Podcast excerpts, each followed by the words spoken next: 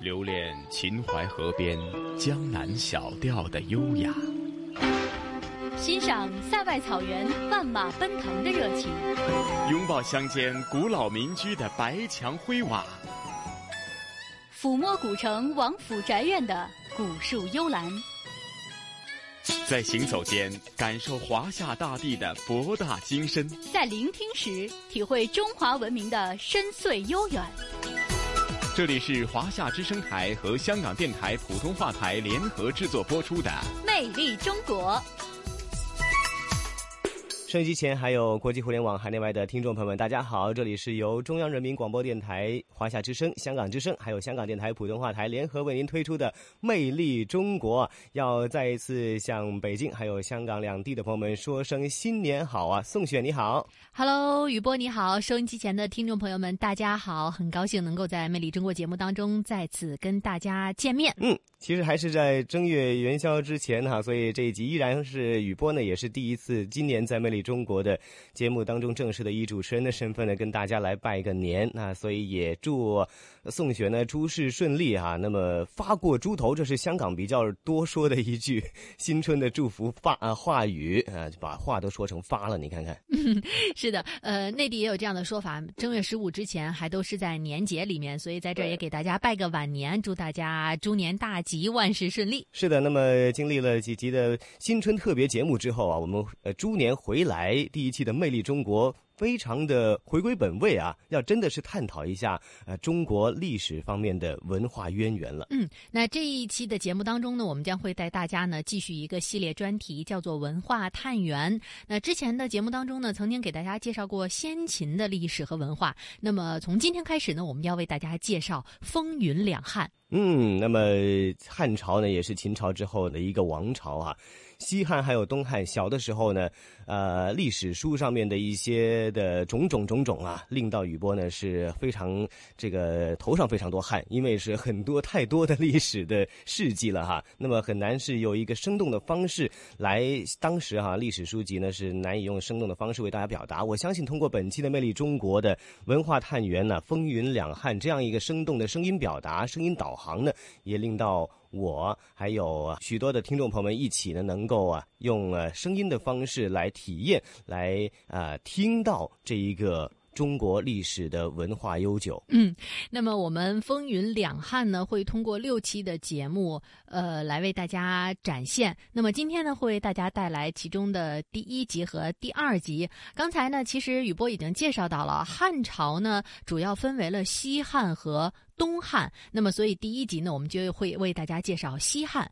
西汉呢，一共是共经历了十二帝，享国二百一十年，又称为前汉。那西汉呢，在很多的制度上其实是承袭了秦制的。汉初呢，实行了轻徭薄赋、呃休养生息这样的一种国策，社会经济迅速的恢复，农业、手工业还有商业也是达到了一种空前的繁荣，也被称为文景之治。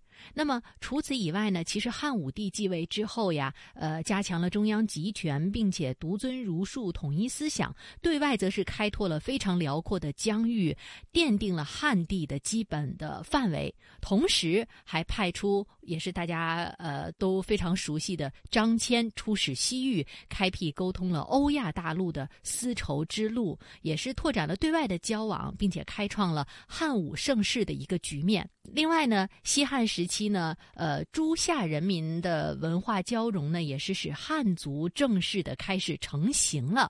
西汉呢，也是中国的黄金时代，文学、史学、艺术和科技的领域的成就都是非常非常的辉煌灿烂的。呃，像刚才说到的，随着丝绸之路对外的交往日益的频繁，当时呢，也是成为了世界首屈一指的。强国，那所以呢，这是西汉时期的一个。概况，呃，刚才在我的这个介绍里面呢，相信有大家非常熟悉的，比如说丝绸之路呀，比如说张骞出使西域呀，那也可能有一些像制度上的呀，呃，文化上的，大家呢并不是很熟悉。那所以通过接下来的声音导航的节目呢，相信大家会对西汉有一个大概的了解。那么当然还有其他很多的西汉方面的历史还有文化概念呢，都要听听我们。文化探源风云两汉的第一集了啊，叫做《元气西汉》，马上为大家送上。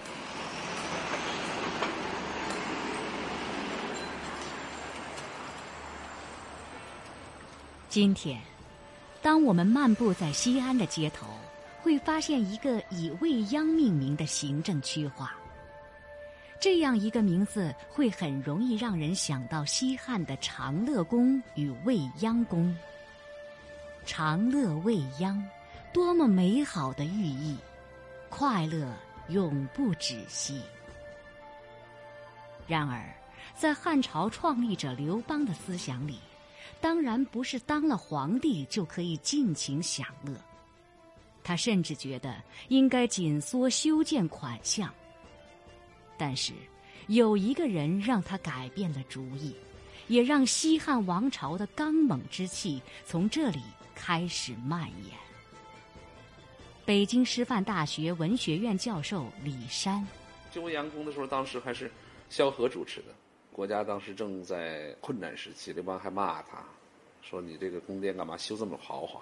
萧何就说：“陛下，我们的国家将来是一个伟大的国家，我们的宫殿如果太寒酸了，嗯，四夷人群也瞧不起我们。”楚汉战争，垓下之围，楚霸王项羽拔剑自刎，刘邦成了最后的胜利者。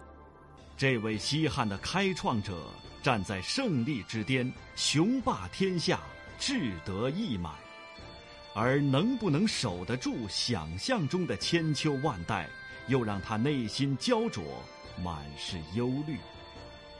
记住豪饮之际，刘邦唱出了那首流传至今的《大风歌》：大风起兮，云飞扬。威加海内兮，归故乡；安得猛士兮，守四方。大风歌雄浑，总会让人想到秦末时风起云涌的起义战争。秦王朝统治严苛。陈胜吴广率先扛起了起义的大旗，这也是中国历史上第一次农民起义，严重打击了秦王朝的统治。其后，各式人物也是轮番登场，逐鹿江山。这里面有着很多传奇的人物和人物的传奇。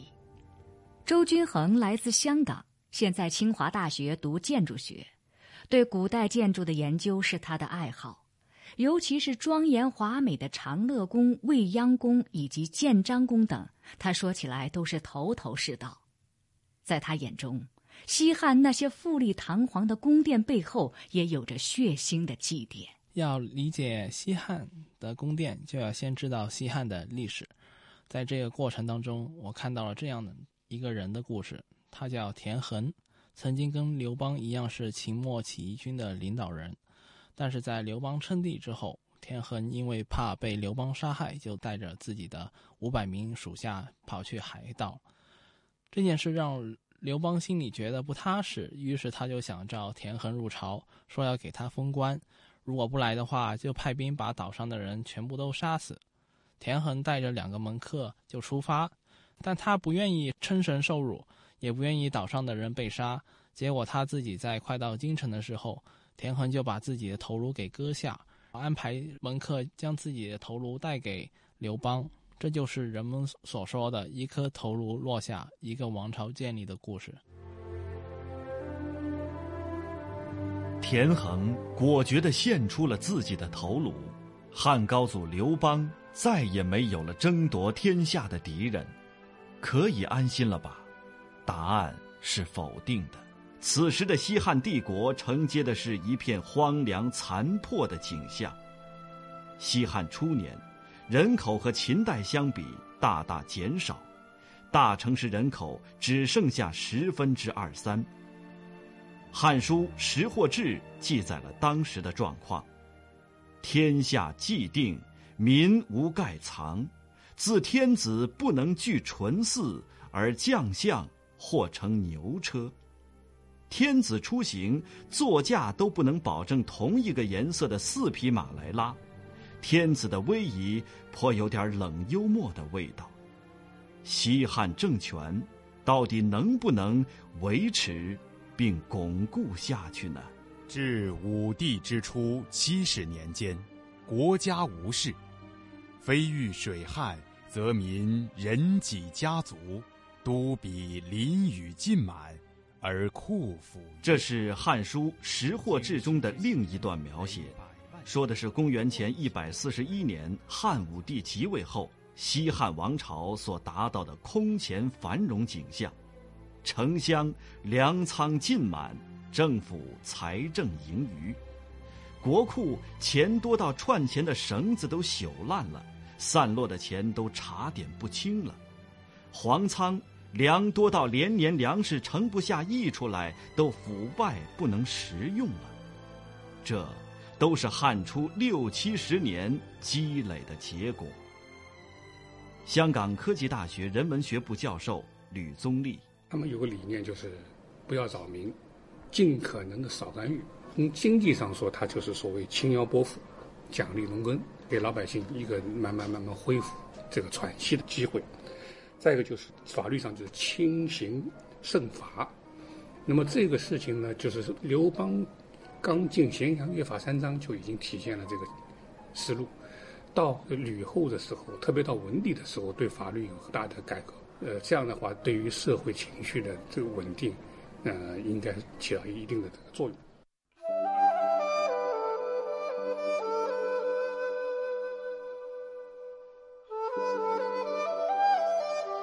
在经历了春秋战国的纷乱和秦代的暴政之后，到了西汉，经过初期的休养生息，进入到上升时期。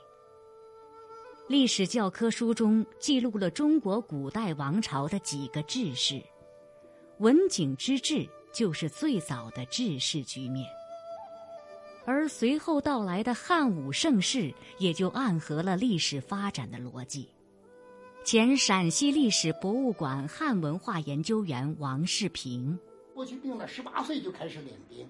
卫青呢，当了大将军的时候，年龄呢也不过那刚刚呢三十岁。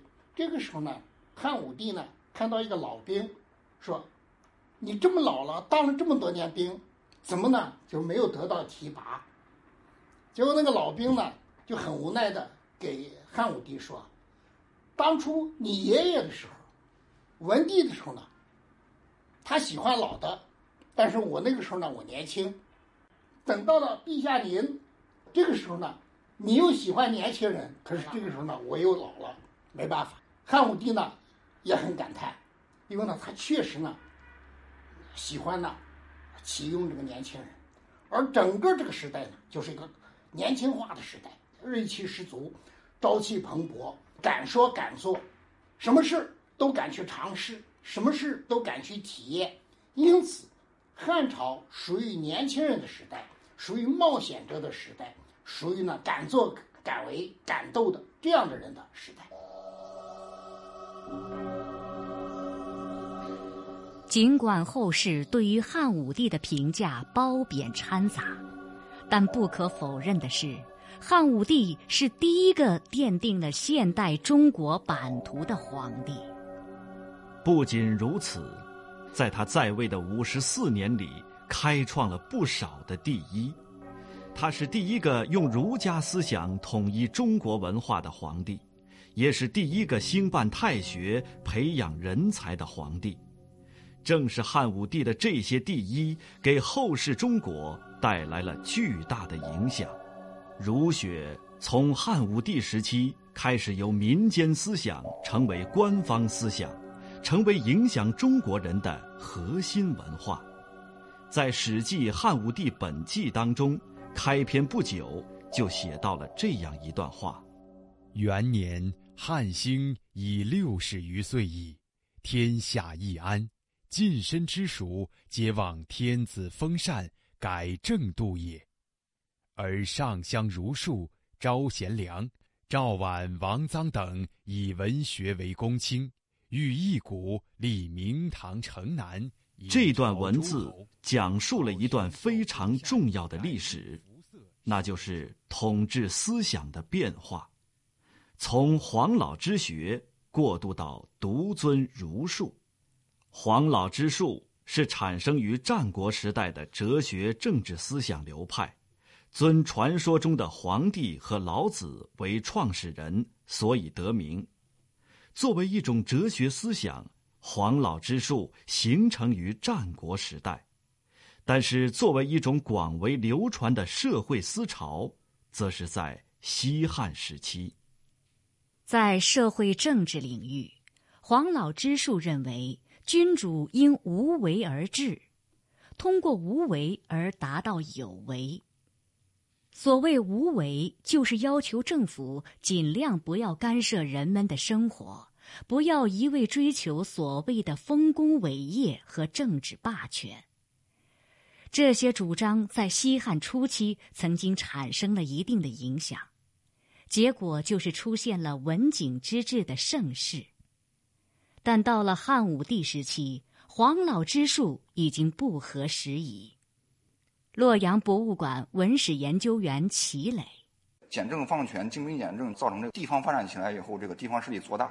弱干强支，汉武帝都考虑这个事儿。地方这么强，中央这么弱，那怎么办？那我得把他权力收上来。所以他就准备改变这个指导这个社会的这种思想，就从这个黄老之学变成独尊儒术。儒家这个思想，实际上在这个汉以前，并不是完全适合这个君主专制。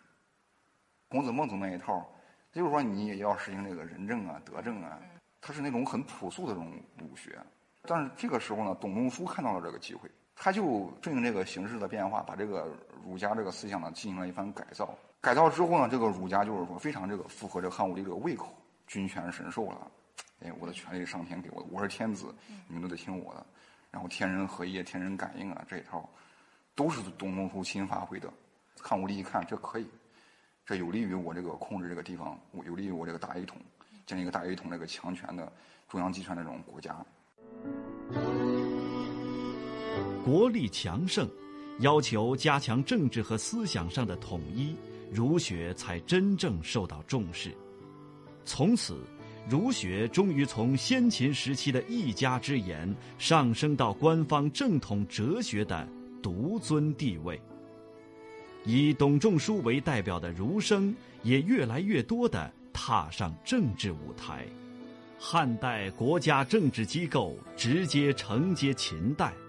一开始并没有给予儒生以太多的政治地位，而儒生在探索国家出路的同时，根据自身的思想理论和社会发展的需要，做出了种种改革的尝试，同时也在反思改变自己，以适应政权发展的需要，最终跻身于汉代官僚政治体系当中，实现了儒生。参与政治的理想。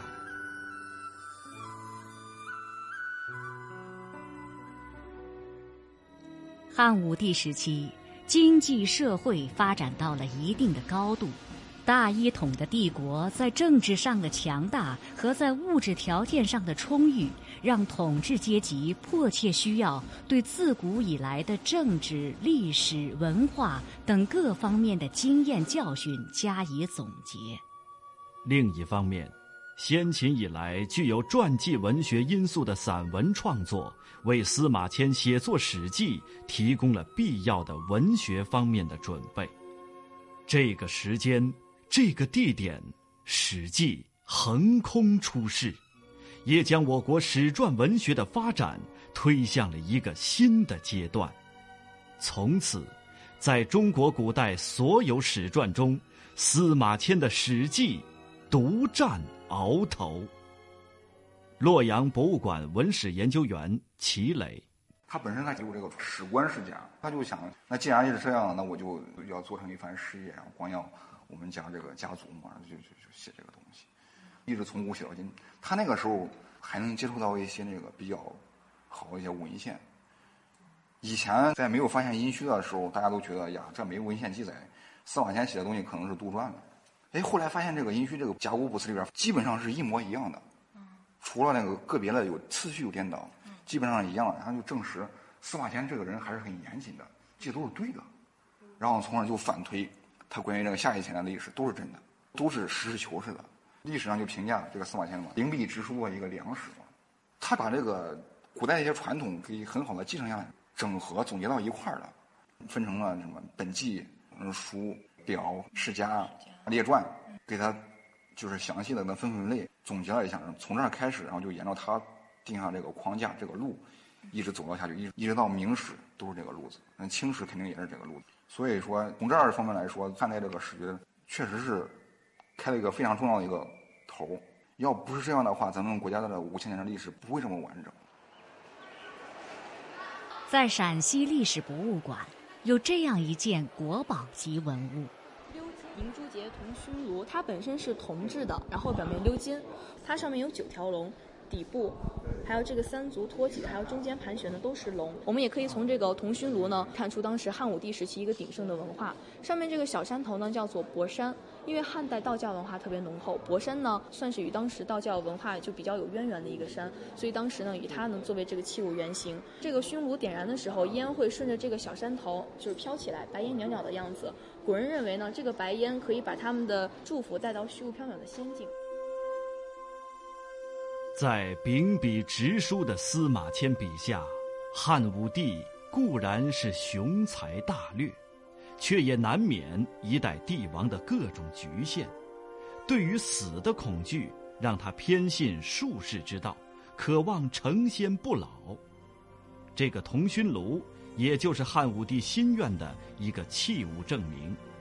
时至今日，它已经成为博物馆里的陈列，而汉武帝。也早已作古，这也从一个侧面说明，世上本就没有长生不老的妙方，也没有万世永存的王朝。一代帝王的后代，再也难续汉武帝的风光。西汉，在达到了顶峰之后，就难以避免的开始走上了下坡路。但是。西汉王朝作为一个大一统的帝国，在中国历史上占有特殊的位置。它为中华民族留下了许多物质文化财富，创建了许多承前启后的历史文明。随着汉王朝的建立和发展，在中华民族的大家庭里，便诞生了一个人口最多、分布最广的族群。汉人，后来演化为汉族，随之出现了汉语、汉字、汉服等称谓。从此，汉文化就定型成为中华民族的主体文化。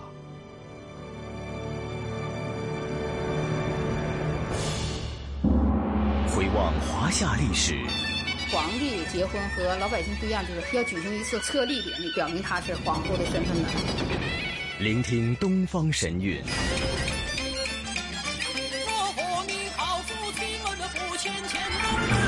探寻本土文化。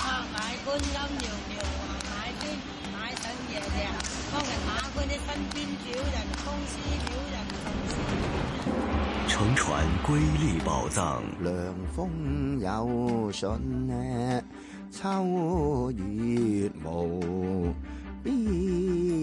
遗产要活化，要把它重新运用，才是遗产。穿越古今，感悟人文，魅力中国。每个星期天中午十二点，让魅力更美丽。好的，欢迎回来，这里依然是来自于香港电台普通话台与中央人民广播电台华夏之声、香港之声为大家带来的《魅力中国》。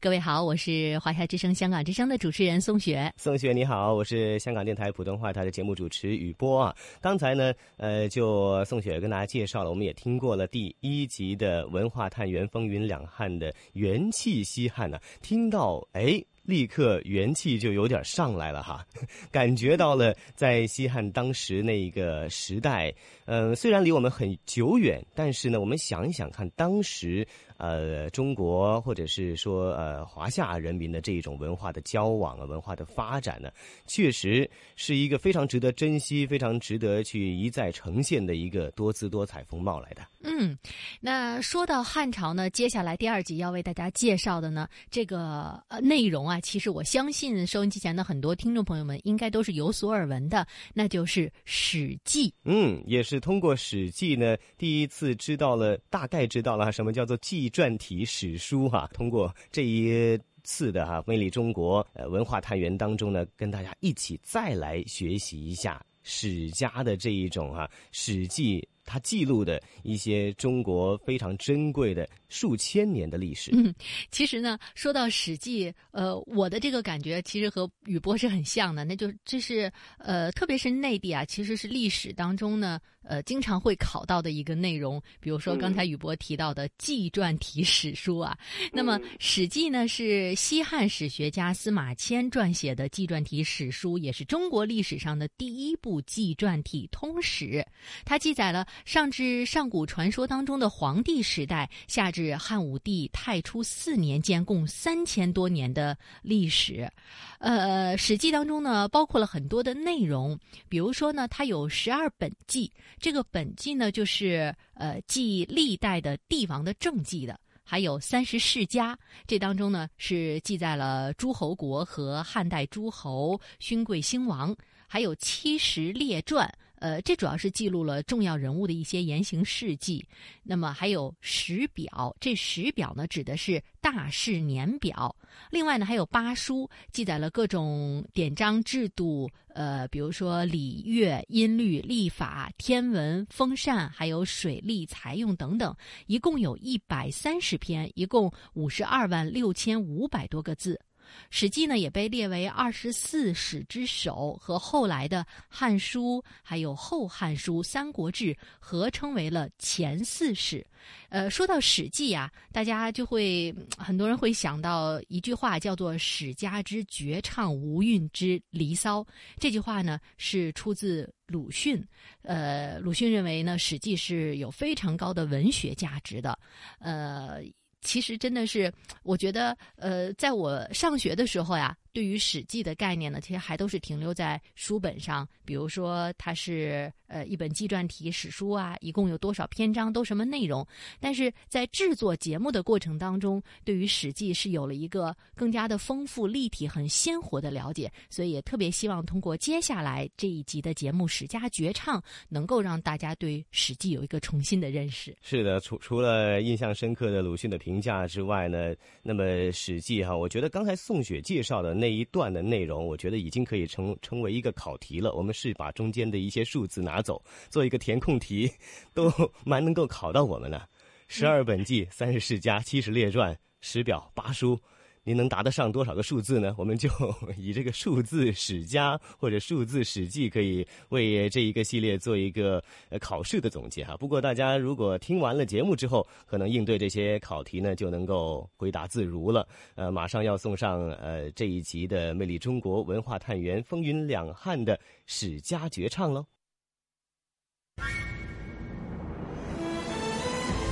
他是中国历史山峦中。一座承前启后的奇峰，它集萃八方百族文化，对后世影响深远。作为华夏民族生命一部分的语言文字，从此被永远烙上了它的印记。中华文化探源系列节目《风云两汉》。今天播出第二集《史家绝唱》。公里康庄道海底隧道一号干线换行，到达目的地金紫荆广场，位于道路左侧。本次导航结束。这是我们再熟悉不过的电子导航地图软件在指引行车路线时的声音。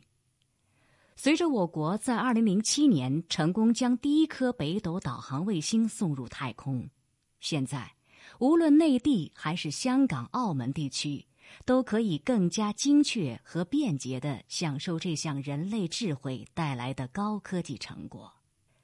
北斗这个名字既不是英文谐音，也不是著名天文学家的名字，但其中却似乎暗含着非同寻常的深意。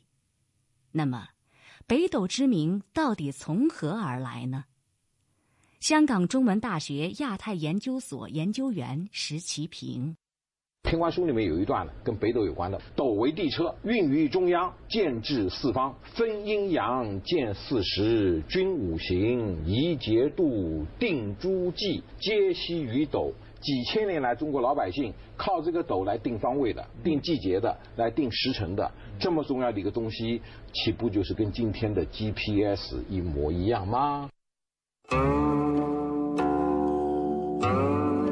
中国古代把天空分为三元二十八宿，最早的完整文字记录见诸于《史记·天官书》，而《史记》的作者正是中国西汉时期伟大的史学家、文学家、思想家司马迁。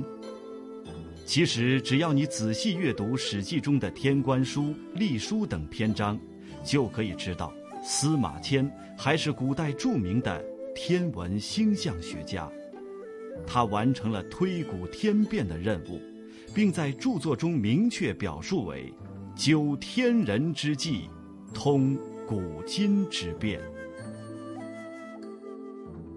司马迁，今陕西省韩城县人，中国西汉伟大的天文星象学家、史学家。文学家、思想家，司马谈之子，官拜太史令。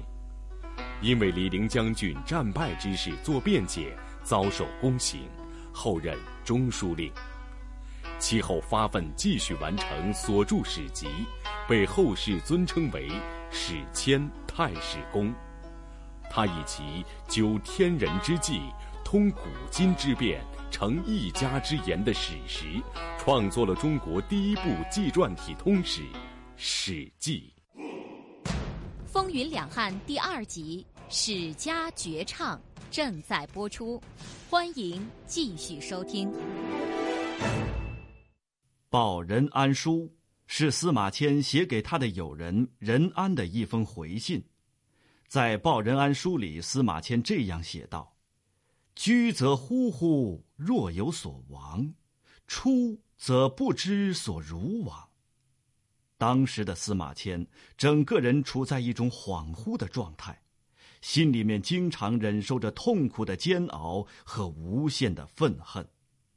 司马迁以极其激愤的心情，申述了自己所遭遇的不幸，抒发了内心的无限痛苦。大胆揭露了汉武帝的喜怒无常、刚愎自用，并表现出了他为实现可贵的理想而甘受凌辱、坚韧不屈的斗志。这种痛不欲生的心境、矛盾交织的状态，也影响了司马迁的创作。陕西历史博物馆研究员张维胜，司马迁曾经说过：“那个一个正常人不受辱的几条。”过去不是有墨刑啊，有那个，还有一种坤刑，剃掉头发那种，好多刑罚。宫刑这是一种。司马迁就受到这以后，他的这个宫刑也是比较给人打击很大的一个刑罚。受到这以后，他就是要完成父他父亲的遗志，就要写史记。他曾经就是受前人先哲的一个影响。屈原那个就说受到不公正待遇。就是被排挤之后，负离骚嘛。左丘明受到不公正待遇，就是写的《春秋》《左传》，所以他就受这个激励。别人不公正待遇，所以奋发图强，要完成他那个宏大的一个史书。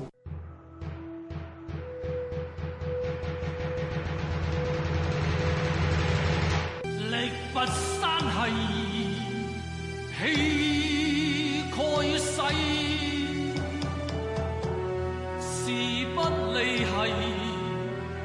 最不逝，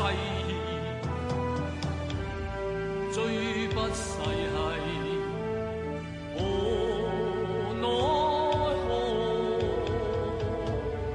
这是香港著名演员郑少秋在2004年香港无线电视出品的古装电视剧《楚汉骄雄》中演唱的《垓下歌》。《垓下歌》是西楚霸王项羽败亡之前吟唱的一首诗，也是一首英雄末路的慷慨悲歌。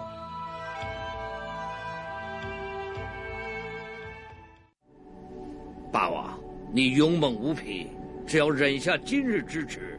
他日必定可以东山再起呀！此乃非战之罪，是天亡我也。勇武又如何？天数已定，要刘邦为真主，我项羽实在难以逆天而行。《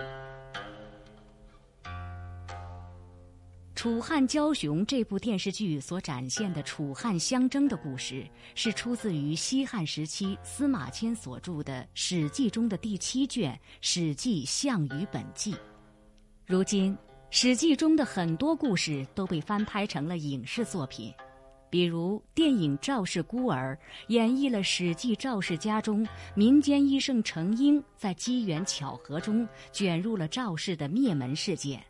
冒着生命危险，用药箱将赵氏孤儿带出，免遭毒手的故事。同样是电影的《战国》，讲述了《史记·魏世家》《史记·孙子吴起列传》中军师孙膑和庞涓这两位同门师兄弟斗智的故事。《史记》原名《太史公书》，是中国历史上第一部纪传体通史。也是当时规模最大的一部著作。司马迁在《报任安书》中对《史记》的结构做出了这样的描述：上记轩辕，下至于兹，为史表。本纪十二，书八章，世家三十，列传七十，凡百三十篇。研究《史记》的文学价值，就不得不从它的结构说起。那么，《报任安书》中所提到的本纪、表、书、世家、列传，又分别是什么呢？《史记》由本纪、表、书、世家、列传构成。本纪是用编年的方式叙述历代君主或当下统治者的政绩。是全书的大纲，表是用表格形式分项列出各历史时期的大事，是叙事的补充和联系。书是天文、历法、水利、经济等各类专门事项的记载。世家是世袭家族的人物传记，列传为本纪世家以外历史上各个时期社会各阶层代表人物的传记。史记通过这五种不同体例相互配合、相互补充，构成了完整的历史体系。史记被学者们列为中国第一部正史，自此以后，历代正史的修撰从未断绝。但是，史记的情况同后代正史又有很大不同。史记以后的历代正史，除极个别之外，都是由朝廷主持，按照统治者的意志修撰的，是名副其实的官史。而司马迁虽然是朝廷的史官，《史记》却并不体现最高统治者汉武帝的意志。汉武帝又是如何评价司马迁的《史记》呢？电视剧《汉武大帝》中，汉武帝对司马迁的这段话。大致反映了他对《史记》的评价。书你可以拿去，但重新起草大可不必。有人劝过朕，要烧掉你的这部书，朕说没必要。你的这部书，朕看虽然不能作为国家的正史，但是可以作为你这位史官的一家之言。在《报任安书》中，司马迁提到。亦欲以究天人之际，通古今之变，成一家之言。那么，司马迁究竟是站在什么样的立场上创作《史记》的呢？我们读《史记》，其中有一个词总会出现“太史公书”，也就是我们后人所说的实录精神的体现。古人提到好的史官，只有四字评语：“秉笔直书。”这四个字看起来没什么了不起，但背后的分量却是一般人所难以想象的。陕西历史博物馆研究员张维胜，写《史记》它主要就是秉笔直书嘛，秉笔直书这也就是史官就是最基本的一条原则。过去呢，那就是在先秦的时候就是这样，史官呢就是有有这方面的传统。秉笔直书就是史官就是曾经被杀那个，但是其他的史官坚持继续要按时写。统治者就是杀也杀几个人不顶用，最后不杀了，还要秉笔直书，所以他还最后就只好默许了。中国古代的史官有秉笔直书的传统，尤其是司马迁这样一个特殊的史官，他的笔锋也成为后世竞相继承的操守和史德。他们都懂得“使之为物，深以劝诫，树之风声”的道理。也正因为如此，《史记》中对人的描写和评价，引发了后世学者的研究兴趣。河南省文史研究馆馆员徐金星：一部《史记》，帝王将相、人间社会、勾心斗角、恩怨情仇、手段，我到现在我觉得没人超过人家。你现在想想，哪个贪官非常坏，非常坏，那史记都有了；哪个人非常凶恶、心狠手辣，那实际上都有，太厉害了。有后世学者评论说，司马迁的作品没有赢得皇帝的心。但是终究会赢得天下百姓的赞赏。一个人的人格与个性会决定他的作品风格。《史记》首创以纪传为主的史学题材，第一次以人为本位来记载历史，表现出对人在历史中的地位与作用的高度重视。《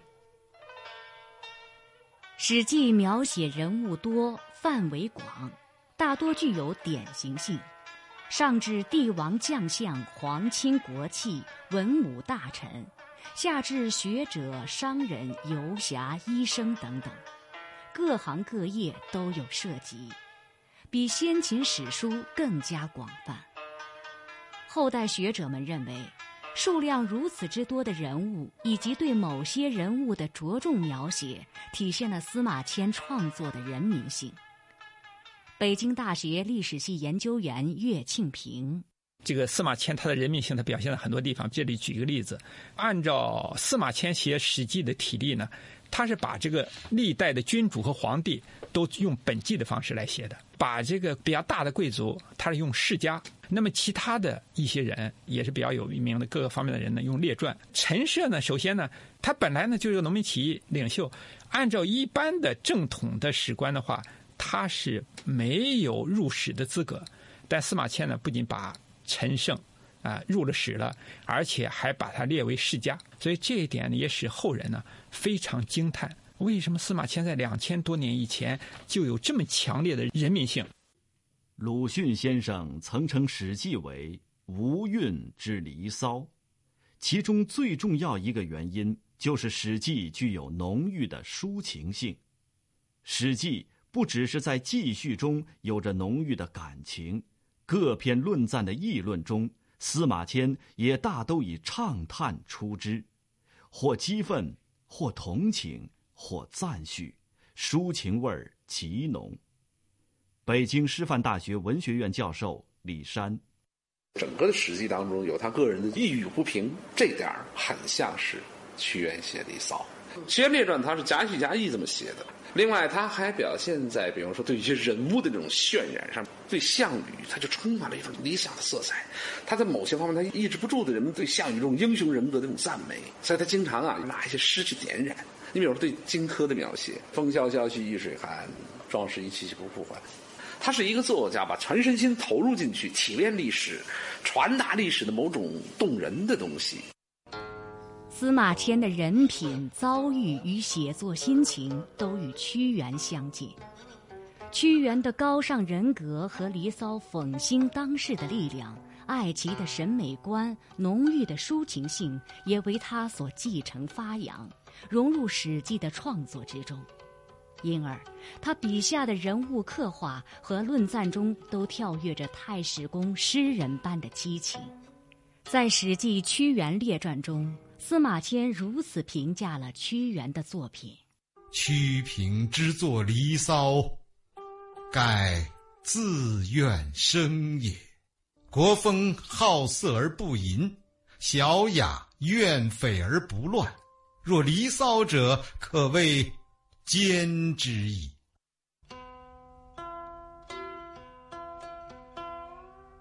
历史是由人创造的，记录历史借助于文学的诗意功能，体现以人为本的精神指向，从而形成人们喜闻乐见的强烈的史诗效果。这便是《史记》的风格。司马迁强大的精神动力来自于立言的使命，来自于梳理和研究历史及其人物的过程。当他真正意识到自己在进行一项不朽的伟业时，也就同他笔下众多鲜活的人物成为了不朽。北京师范大学文学院教授李山，从史学角度来讲，司马迁的这个传记体。给后来的二十四史树立榜样，《史记》的故事有很多，我们今天也拍演电影、拍电视剧，反复在拍。另外，他的散文有很多人写，包括韩愈他们这些人都看他的文章的。有人就说说后代人看文章就看司马迁文集呢。司马迁这部书，他是要给天道做秘书，无论你是多高的权位，都要在一个最高的真理，在一个是非下，在王道下，每个人都要显出你的真相，在天幕之下，天道面前呐，头破血流更多，这是他的了不起。而同样应该被我们铭记的是东汉时期历史学家班固编撰的《汉书》。《汉书》以记载一个朝代为主，开创了断代为史的先例。班固在司马迁《史记》的基础上，增加了译文志、地理志、五行志、刑法志，扩大了史书容纳史料的范围。我国封建社会发展到东汉初年。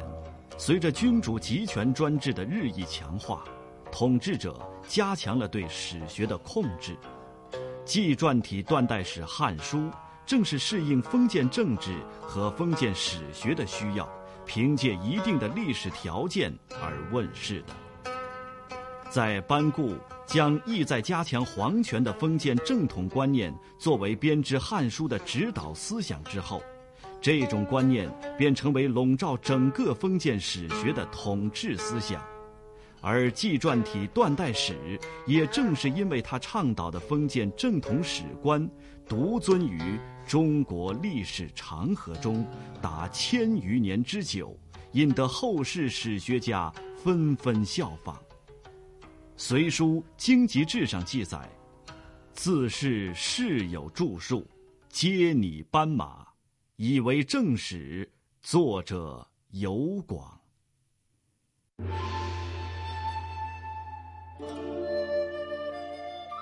古往今来，人类对于历史的探究从不曾停歇。当我们回头凝望的时候，禁不住赞叹那些金戈铁马的时代和指点江山的豪迈。也感慨于这些历史背后的记录者秉笔直书的无畏勇气。《史记》与《汉书》的先后出现，不仅标志着纪传体这种文学体裁的兴盛，也默默地留下了那一幅幅传芳百世的铮铮铁骨。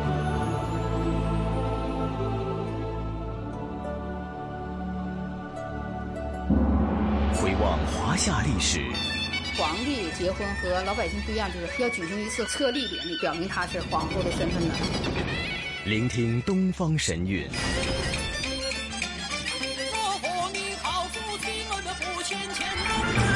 探寻本土文化，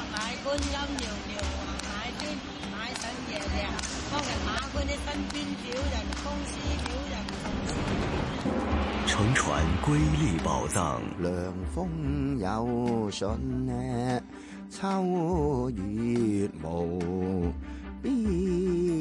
遗产要活化，要把它重新运用，才是遗产。穿越古今，感悟人文，魅力中国。每个星期天中午十二点，让魅力更美丽。这里是华夏之声台和香港电台普通话台联合制作播出的《魅力中国》。好的，欢迎回来，《魅力中国》。听过了一连两集的文化探源，风云两汉啊，元气西汉，还有史家绝唱。最近呢，其实近几年穿越电影看的很多哈，不过呢，真的要了解一下历史的话，还得呢从真真正正的这个呃叫做历史的一些文献呐，还有呃像刚才《魅力中国》提供的这么生动的一些声音的内容，来了解一下呃中国当年那些的王朝，那一些的知名的朝代是怎样令到这个国家、这个地方、这个地区发展的。嗯，没错。其实说到呃历史呢，大家马上就会想到教科书，会想到很多，比如像刚才雨波说到的，抽出几个数字就成为了 一道考题，很刻板。但实际呢，你会发现在节目当中，这些我们曾经好像模模糊糊有概念的历史事件，呃，是那么的鲜活，呃，而且是有那么深远的意义。那么，其实除了我们今天说到的西汉呀，还有史记呀，汉朝还是一个非常呃。呃，这个值得我们去研究的朝代，比如说刚刚呃，除了西汉说到的，还有东汉，呃，另外还有汉乐府等等等等内容。那么我们也会在接下来的《魅力中国》的节目当中来一一为大家呈现。对的，非常立体的哈，从文学啦，还有文艺啦，各个方面哈，还有包括。甚至是当时的科学啦，从通识的方面讲呢，也非常珍贵哈。这一些的呃历史的这些的呃重现，我们也非常期待下一集的《魅力中国文化探源》哈，继续有风云两汉，那跟大家也一起来回味一下，也一起来呃体验一下哈中国伟大的一个历史发展。嗯，那我们下周不见不散啦。好。